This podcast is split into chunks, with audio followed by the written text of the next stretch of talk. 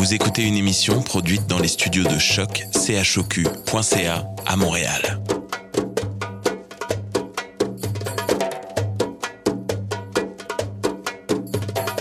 Bienvenue à Radio Dodo, une émission dédiée aux tout petits enfants en difficulté.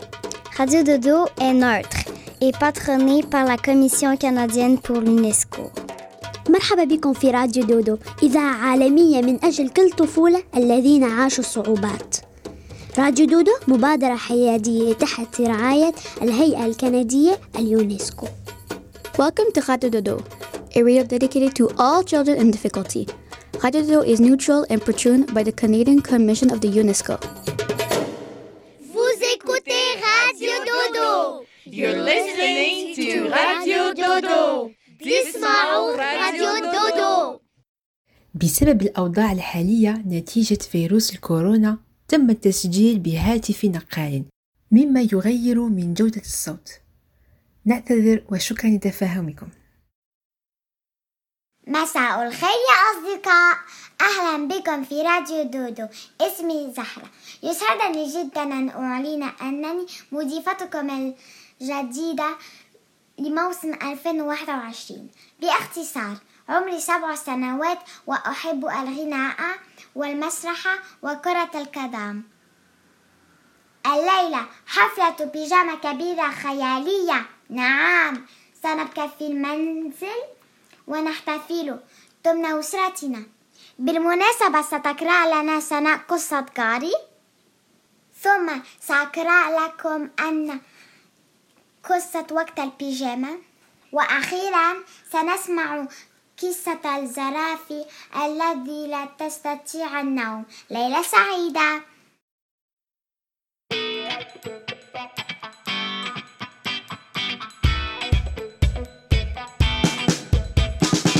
Il est doux, il est mou, il est chaud. Il s'enfile par le bas, par le haut. Caché, plié, rangé, dissimulé sous l'oreiller. C'est le soir, juste après la toilette, qu'il sort brusquement de sa cachette. Je te donne un indice, il a des taches de dentifrice. Aujourd'hui, je m'habille comme ça. Et tant pis si je te plais pas. En pyjama. En pyjama.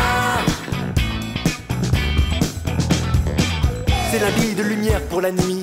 Du dimanche quand dehors il fait gris.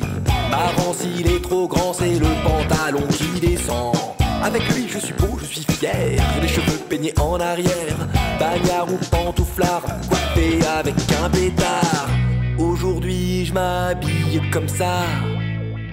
Et tant pis si je te plais pas. En pyjama.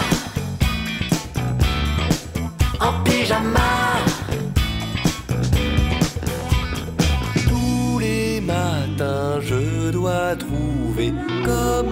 Je vais m'habiller.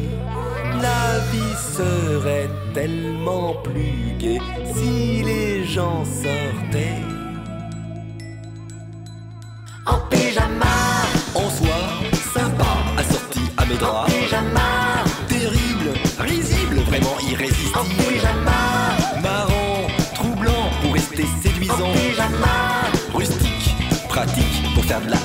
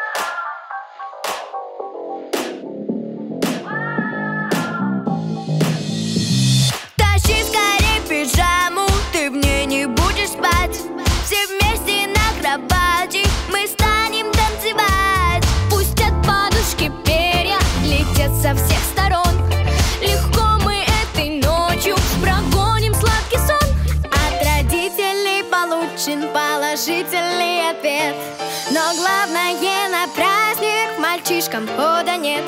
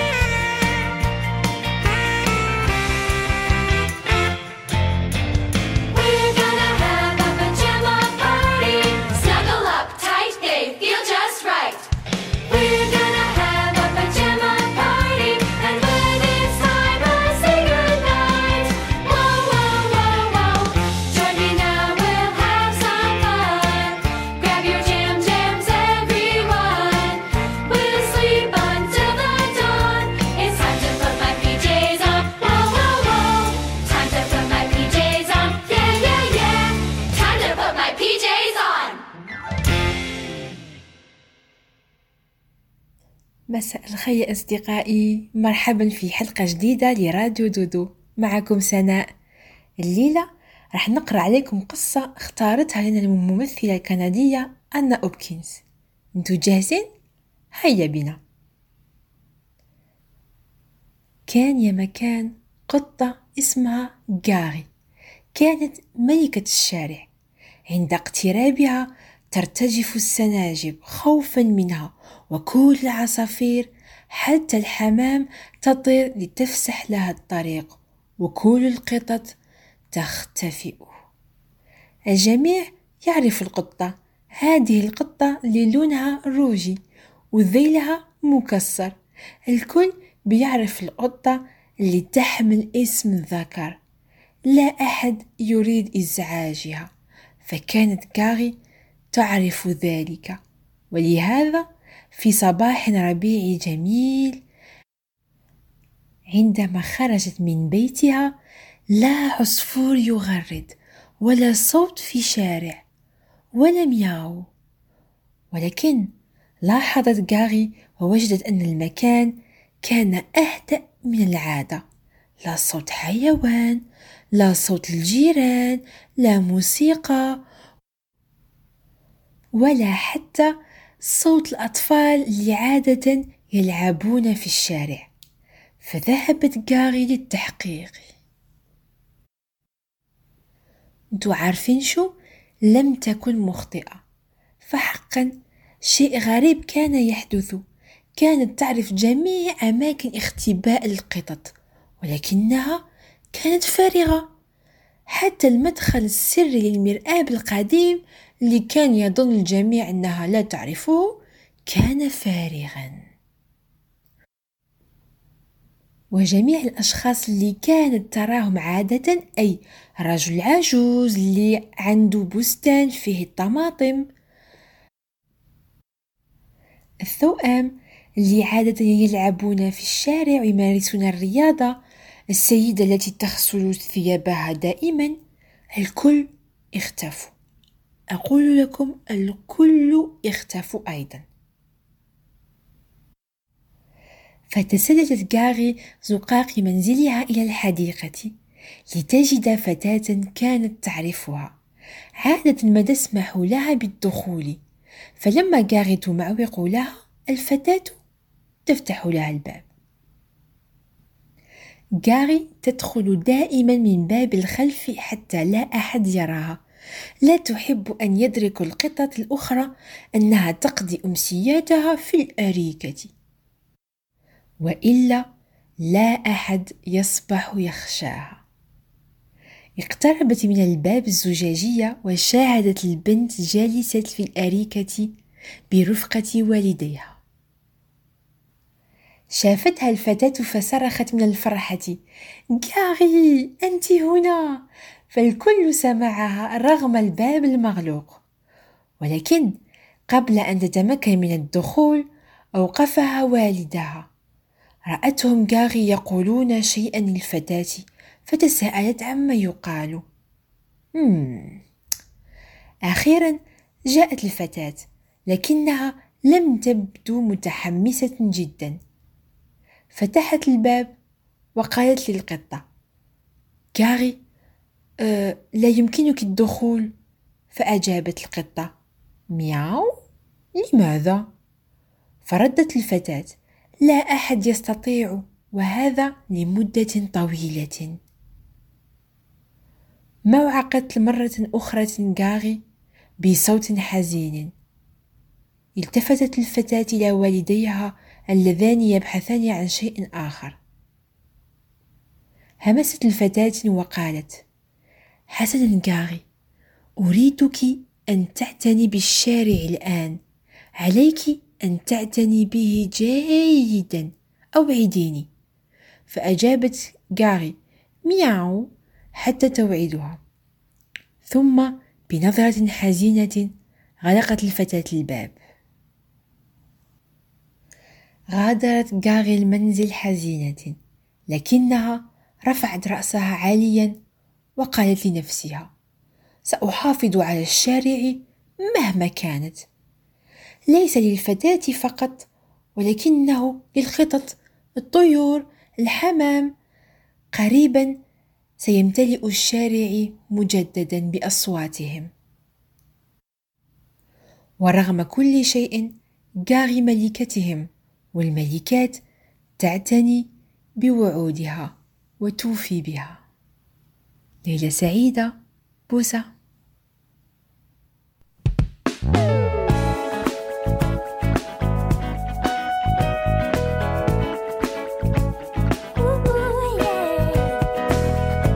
Hey babe, tout le monde est couché. Viens sous la table avec moi. Tout le monde est fatigué, tout le monde s'est couché. Les enfants, est-ce que ça va bien? Moi ça va super bien car j'ai assisté au plus extraordinaire des pyjama party, celui donné par Charlie qui a eu 7 ans et Joséphine la coquine, son amie la moufette.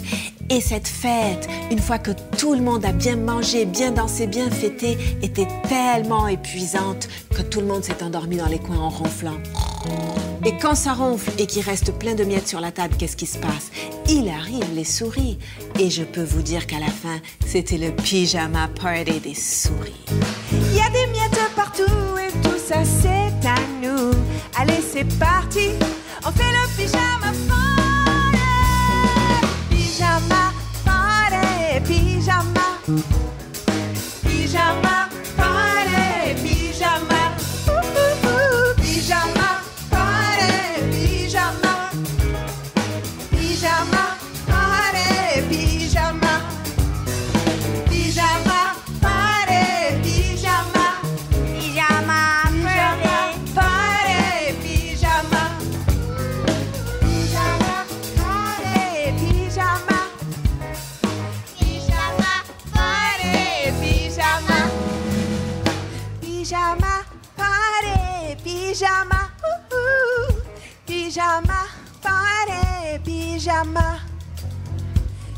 Pyjama party, pyjama. Ooh, ooh. Pyjama party, pyjama.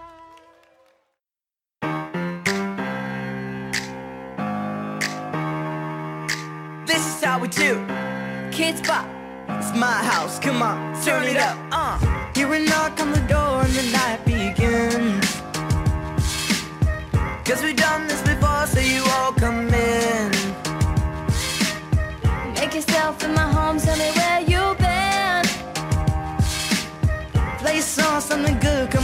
this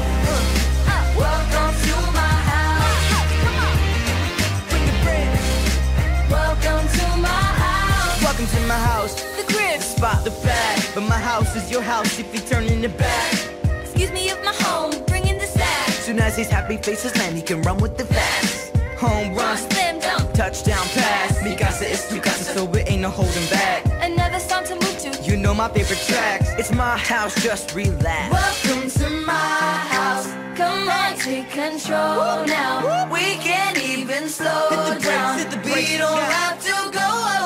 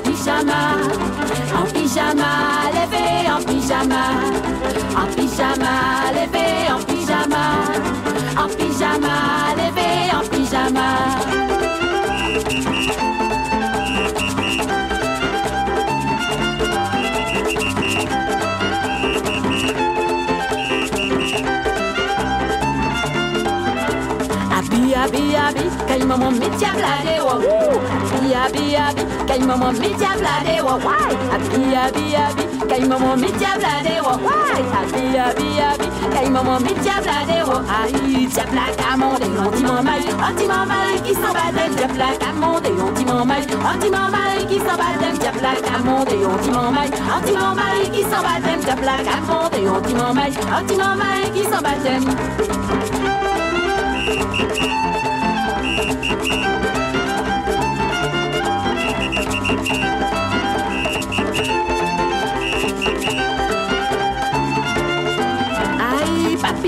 Volé, c'est volé, nous qu'a volé. Papillon volé, c'est volé, nous qu'a volé. Papillon volé, aïe, c'est volé, nous qu'a volé. Papillon volé, c'est volé, nous qu'a volé. Papillon volé, c'est volé, nous qu'a volé. Papillon volé, c'est volé, nous qu'a. À nous courir vider.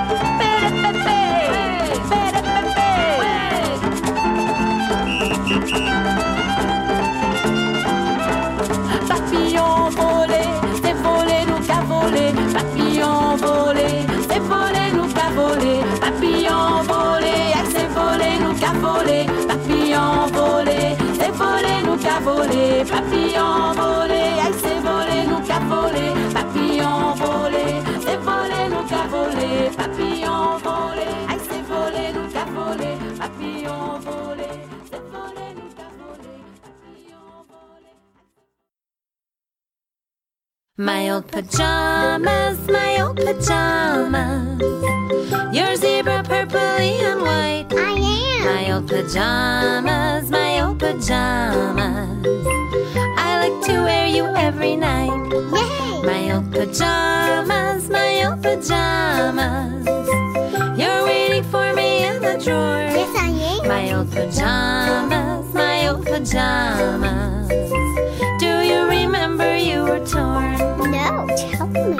Okay. Well, you had a teeny little rip. did? So Mama took out her sewing kit. She sat on the bed with the needle and thread. It went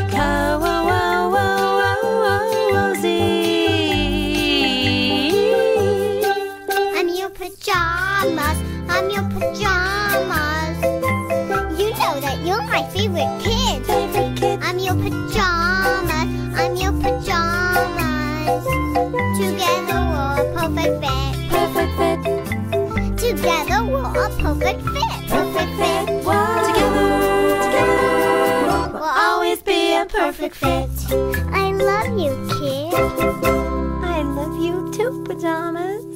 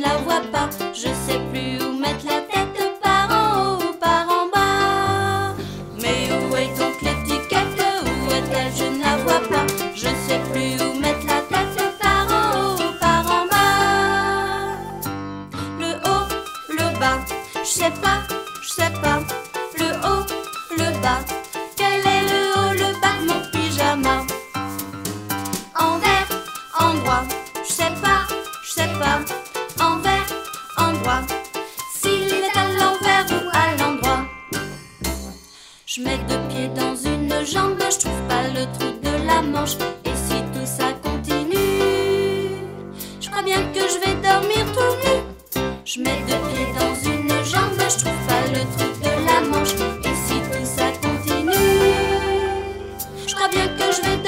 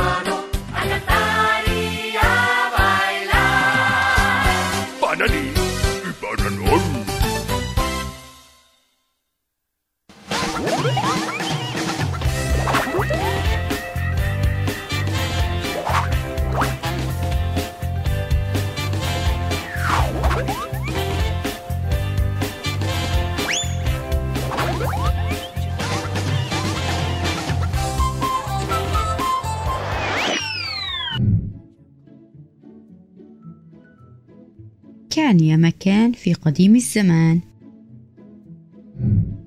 كان هناك زرافة طويلة جدا لدرجة أنها عندما كانت تجوع كان بإمكانها أن تأكل الأوراق من أعلى أغصان الأشجار بكل سهولة. وفي ذات يوم جاعت الزرافة وبدأت بأكل أوراق الأشجار المقابلة لها. فجأة سمعت صوتا غاضبا يقول لها هاي توقف أيها الوحش. لماذا تقوم بتدمير حديقة منزلي؟ نظرت الزرافة إلى مصدر الصوت وإذ هو طائر صغير. قالت له أنا لست وحشا. أنا زرافة صغيرة وأنا لا أقوم بتدمير حديقة منزلك. أنا فقط أطعم نفسي. قال الطائر الصغير لكن الأوراق التي أكلتها هي حديقة منزلي. كنت تكادين أن تبتلعي عشي في فمك الضخم حزنت الزرافة كثيرا وقالت للطائر الصغير أنا آسفة جدا لم أكن أعرف أن منزلك هنا سوف أقوم بأكل أوراق شجرة أخرى. قال الطائر لها ولكن ماذا لو كان هناك عش طائر آخر في شجرة أخرى؟ قرر الطائر الصغير مساعدة الزرافة وقال لها دعيني أطير إلى الأمام. وأبحث في الشجرة ما إذا كان هناك عش مخفي بين الأوراق. وفي حال وجدت عشا سأخبرك بذلك.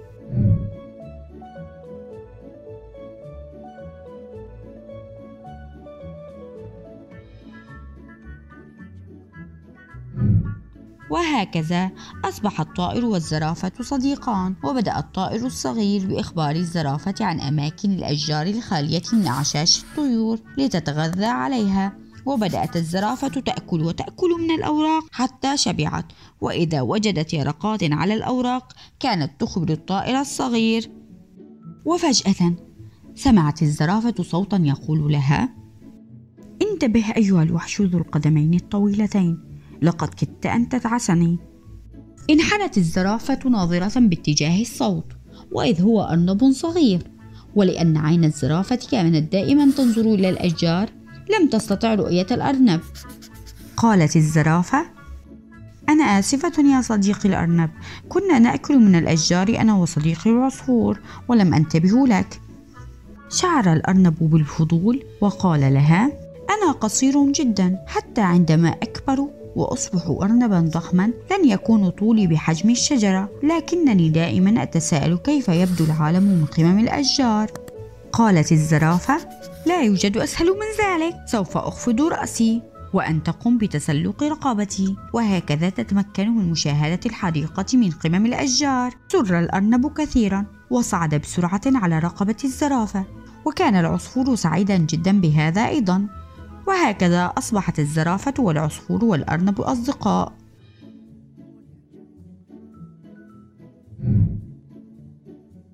ولعبوا سويا حتى غياب الشمس.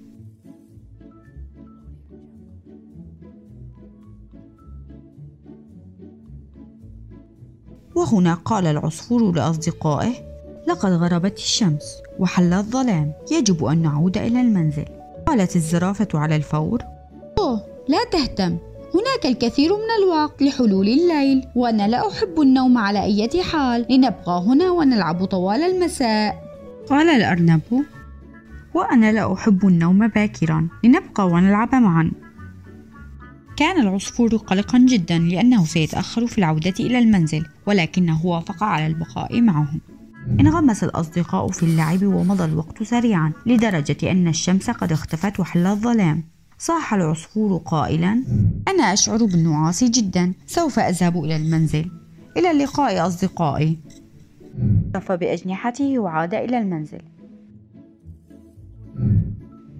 ثم قال الأرنب وأنا أريد الذهاب إلى النوم أيضا. ودعا يا صديقتي الزرافة. أراك غدا؟ إلى اللقاء. قفز الأرنب مسرعا ومن ثم اختفى من الأرجاء. هنا بقيت الزرافة بمفردها في الغابة لأنها كانت تفضل اللعب عن النوم. نظرت إلى يمينها ثم إلى يسارها ولم ترى أي أحد لتلعب معه. الجميع كان قد نام والظلام بدأ يسود الغابة حتى أنها أصبحت تجد صعوبة في رؤية الأشجار والزهور والحجارة. وبعد فترة قصيرة شعرت الزرافة بالملل وبدأت تشعر بالنعاس أيضا. فتحت فمها على مصراعيه وبدأت بالتثاؤب. أرادت أن تكون في سريرها الدافئ لكنها لا تستطيع الطيران مثل الطيور أو القفز مثل الأرانب. ذلك بسبب طولها. كان عليها أن تمشي ببطء شديد لتتجنب الاصطدام في الأشجار في الظلام. مشت ومشت ذهبت وذهبت لكنها لم تستطع الوصول إلى منزلها. كانت الزرافة متعبة جدا وتشعر بالنعاس وفي طريق عودتها إلى المنزل دخلت في نوم عميق على العشب الرطب. نامت بعمق كبير لأنها كانت تلعب طوال اليوم.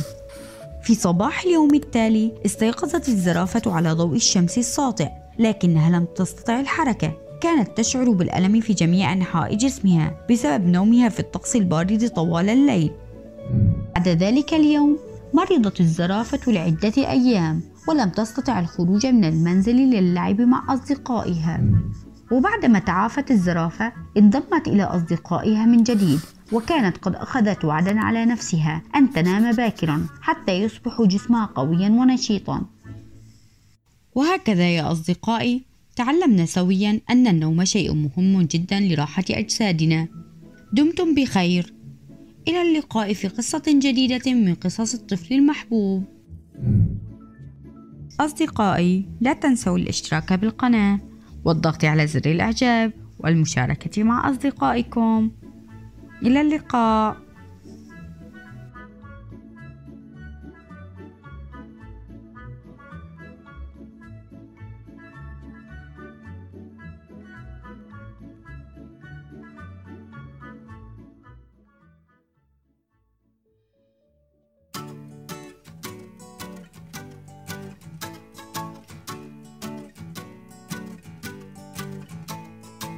I like white pajamas with purple polka dots. White pajamas with purple polka dots I like a lot. And every night when the sun goes down, I put 'em on and I dance around in white pajamas with bright purple polka dots. I like yellow socks with holes where your toes stick through. Yellow socks with holes where your toes stick through. And every night when the sun goes down, I put 'em on and I dance around in yellow socks with holes where your toes stick through. White pajamas with bright purple polka dots. I like knitted hats with pom poms on the top. A red hat that Nanny knitted with pom poms on the top. Every night when the sun goes down, I put put 'em on and I dance around in a red hat with pom poms on the top. Yellow socks with holes where your toes stick through. White pajamas with bright purple polka dots. I like bright green mittens with a bright blue.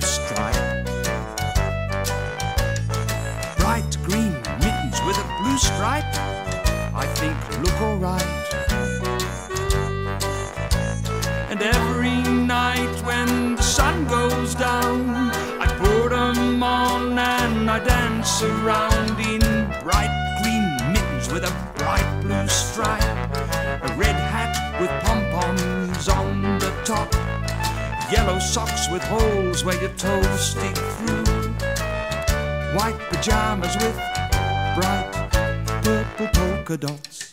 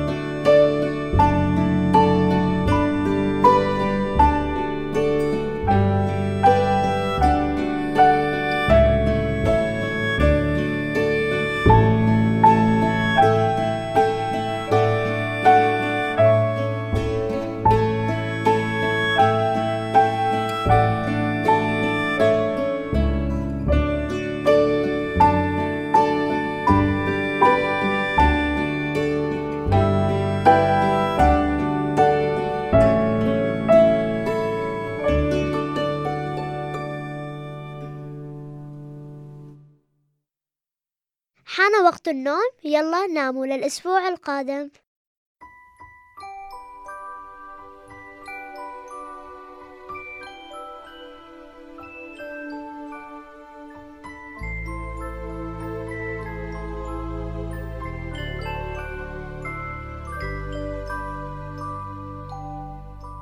Lullaby and good night. In the sky, stars are bright. Round your head, flowers gay. Set your slumbers till day. Lullaby and good night. In the sky, stars are bright. Round your head, flowers gay. Set your slumbers till day. Close your eyes now May these hours be blessed. Close your eyes now and rest. May these hours